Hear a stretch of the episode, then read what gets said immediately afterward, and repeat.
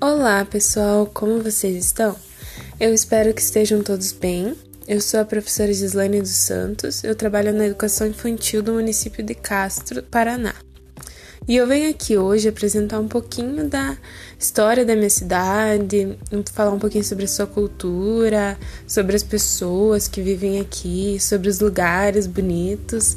E quem sabe um dia vocês possam até vir visitar, né? É, eu espero que todos acompanhem esse podcast até o final e aproveitem para conhecer essa cidade antiga do interior do Paraná, conhecida pelas belas paisagens, construções históricas e um sucesso como Bacia Leiteira do Paraná. Então, Castro é uma cidade localizada na região do inter é, interior do estado do Paraná, é na região dos Campos Gerais, assim denominada. É, tem como vizinho as cidades de Carambeí Piraí do Sul, mas também fica bem próxima da cidade de Ponta Grossa, Tibagi e outras. É, um pouquinho sobre a sua história, né?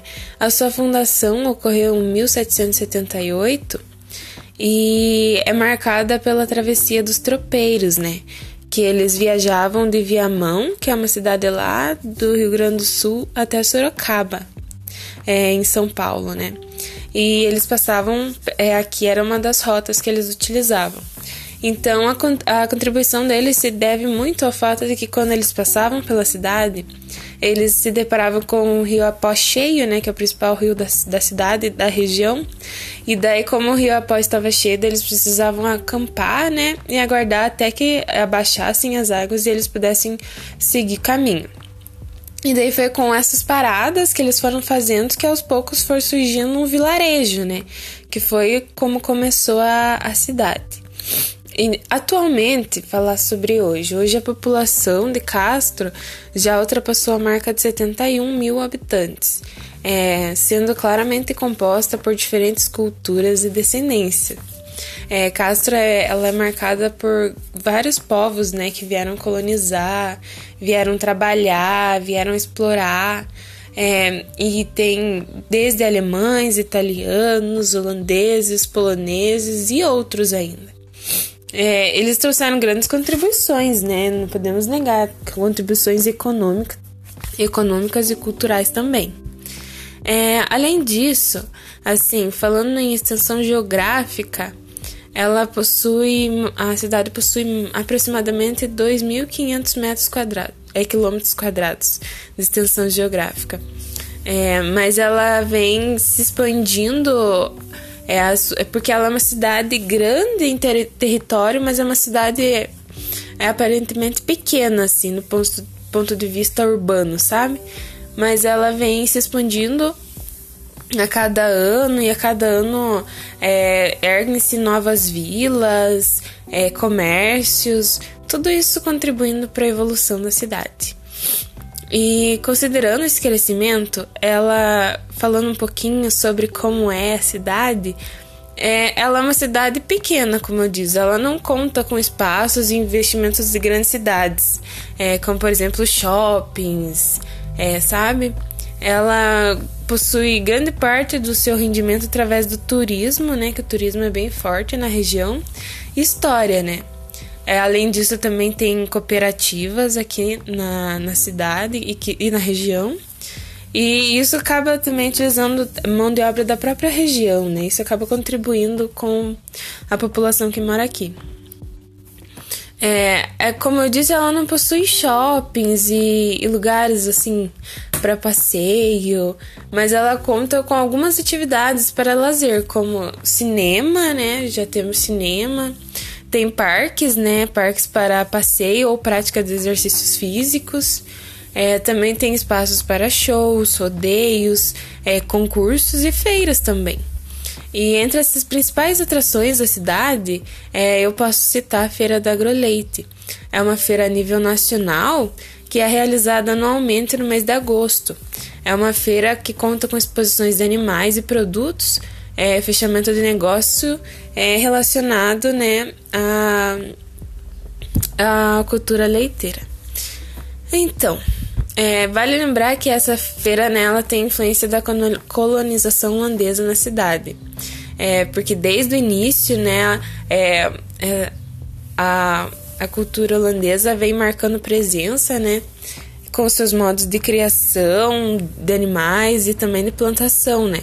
Isso aproveitando-se dos ótimos recursos disponíveis na região. E o que acabou contribuindo para a criação da colônia é, da cooperativa castrolana dentro da colônia da holandesa e que gera muitos empregos para a cidade, né? E ela é focada na, na produção de leite e grãos. E outro ponto, assim, que eu gostaria de contar para vocês sobre os pontos turísticos, né, para vocês virem visitar um dia, é a, a histórica Fazenda Capão Alto, né?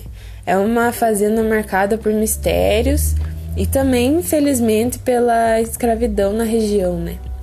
A fazenda hoje ela é tombada como patrimônio cultural do Paraná, mas ela está aberta a visitações. É, outro ponto legal assim para conhecer da cidade é o Parque Lacustre. É um local bem, é, bem localizado né, na região central. É, dá para fazer passeio, caminhada, exercício, tudo isso num espaço bonito, aberto, assim, bem prazeroso. É, também, como eu estava falando, há museus que retratam muito da história da cidade, os fundadores, é, os modos de vida né, antigos e a evolução do, da cidade, da região. É, e além disso, também não posso deixar de falar sobre o Moinho da Castrolanda, que é um lugar né, muito cobiçado da região, também aberto a visitações. É, é é muito utilizado também até para ensaios fotográficos, festas ou casamentos, assim, um lugar bem bacana, bem bonito da região pra gente conhecer. E então, como que eu posso, como eu falo como é morar aqui? Eu vivo aqui há 21 anos, desde que eu nasci. É, sempre que eu me recordo dessa cidade, é uma cidade calma, né, com pequenos comércios, é, sempre crescente, né, com vilas crescendo, é, chegada de hipermercados, lojas, academias, restaurantes, mas uma cidade bem tranquila, assim, bem calma. É, atualmente, hoje eu trabalho como professora no município. É, o que me realiza bastante, posso dizer, porque eu posso participar diretamente, né, da, da do crescimento e do aprendizado das crianças da região. E, e o que isso faz, né? Lembrar do potencial que a cidade tem na educação. Porque ela, a cada ano, a cada ano vem alcançando índices cada vez mais favoráveis para em quesitos é, educacionais. Bom, pessoal, é, por hora vamos chegando ao fim desse podcast. Eu espero que vocês tenham gostado do conteúdo. Eu agradeço a todos que continuaram ouvindo até o final. E é isso, galera. Espero que vocês possam visitar a nossa cidade algum dia. Um grande abraço a todos e até a próxima. Tchau!